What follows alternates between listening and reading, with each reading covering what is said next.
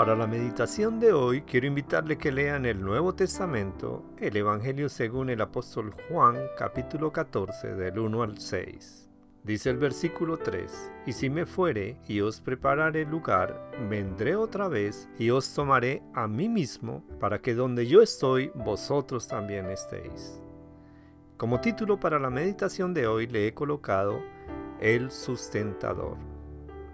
Vivir en esta vida, en todo tiempo y en todo lugar, siempre hay riesgos. A veces volamos alto mientras disfrutamos de grandes éxitos, pero de pronto caemos en profundas desilusiones y en la inquietante realidad del fracaso que hacen que nos preguntemos interiormente si hay algo que valga la pena anhelar.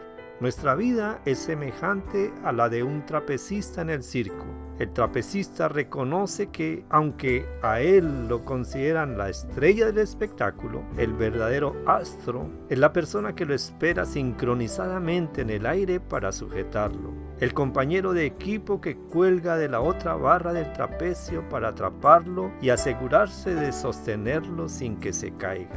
En este espectáculo, la clave es la confianza en la persona que le sujetará en el aire. Lo llamaremos el sustentador. Con los brazos extendidos, el volador debe confiar en que el sustentador esté preparado y que pueda sujetarlo.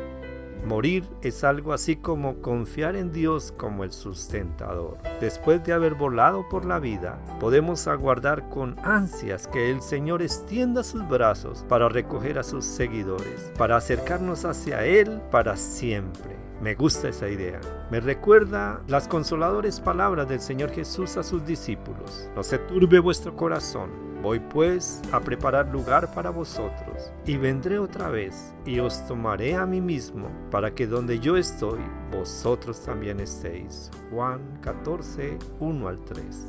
La vida es indudablemente un asunto arriesgado, pero arriba ese ánimo. Si ha puesto su fe en el Señor Jesucristo, el sustentador celestial está esperando al otro lado para llevarle a salvo a casa.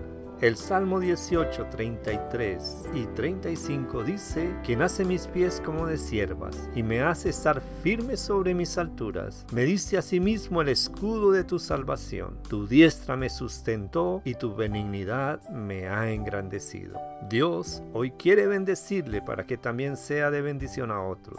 Su brazo fuerte extendido está para sustentarle. Les habló su amigo y hermano en Cristo, el pastor Juan López. Bendiciones a todos.